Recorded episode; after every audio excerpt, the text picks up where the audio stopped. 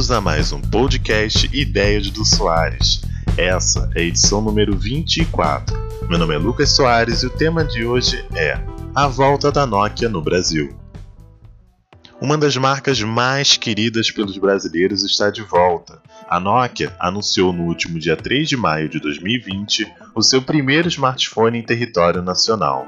O retorno da empresa em solo brasileiro era uma expectativa muito grande dos fãs da marca, principalmente levando em conta o anúncio feito pela Nokia em março, que dizia que a previsão de lançamento do dispositivo era para o segundo semestre desse ano. Confesso que isso superou inclusive as minhas expectativas. Sinceramente, não acreditei que a chegada da empresa seria tão rápida assim, ainda mais em um cenário de pandemia que vivemos atualmente. Quem acompanha o Tecnoexplore há bastante tempo sabe que o blog foi um dos primeiros que apoiou a Nokia, quando ela fazia parte da divisão mobile da Microsoft e adotou o Windows Phone como seu principal sistema. Dezenas de listas de aplicativos gratuitos foram feitas, dicas e vários tipos de conteúdo para apoiar a comunidade do sistema. Mas o descaso da Microsoft foi maior, o que acabou culminando no fracasso e no fim da linha Lumia, mas enfim, esse é um assunto tão extenso que eu prefiro deixar para um próximo episódio. Bom, voltando, a qualidade dos produtos da empresa é única e surpreende pelo custo-benefício.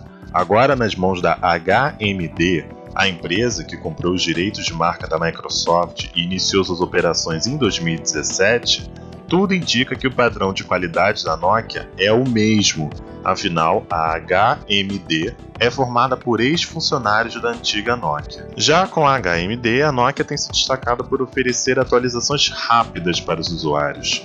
Segundo um estudo feito pela Counterpoint Research, acho que eu acertei no inglês. A Nokia perde apenas para a Google com seus smartphones Pixel no quesito atualização do sistema.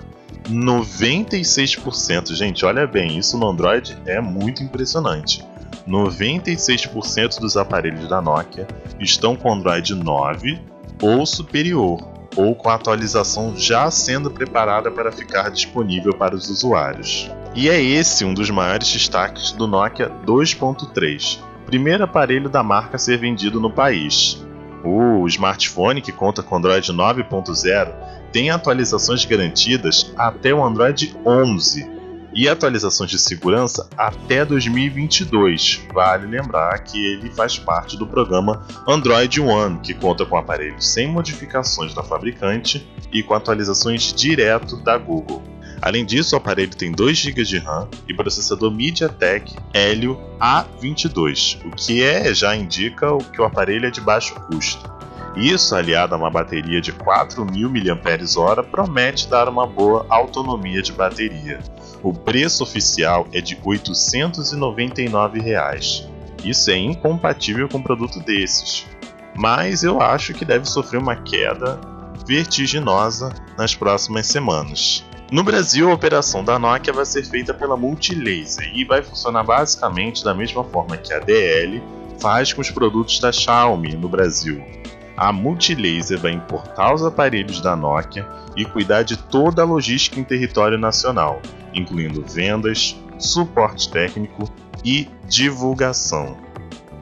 E é isso, galera. Esse foi o bloco que a gente trata de tecnologia e agora é hora do Traz a Pipoca.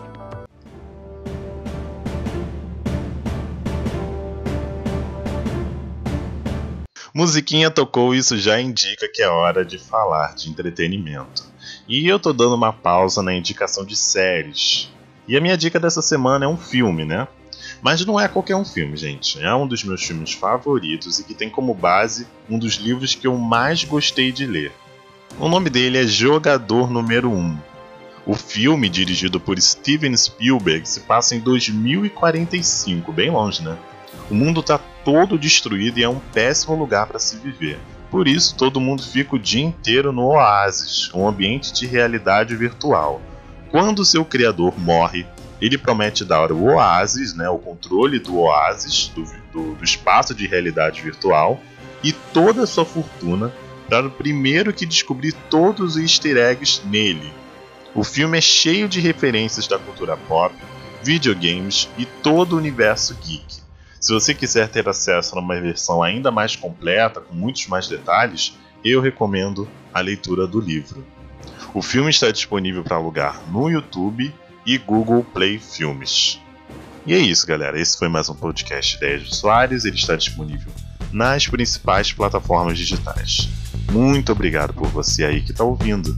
Acompanhe também o blog www.tecnoexplore.com.br e até a próxima.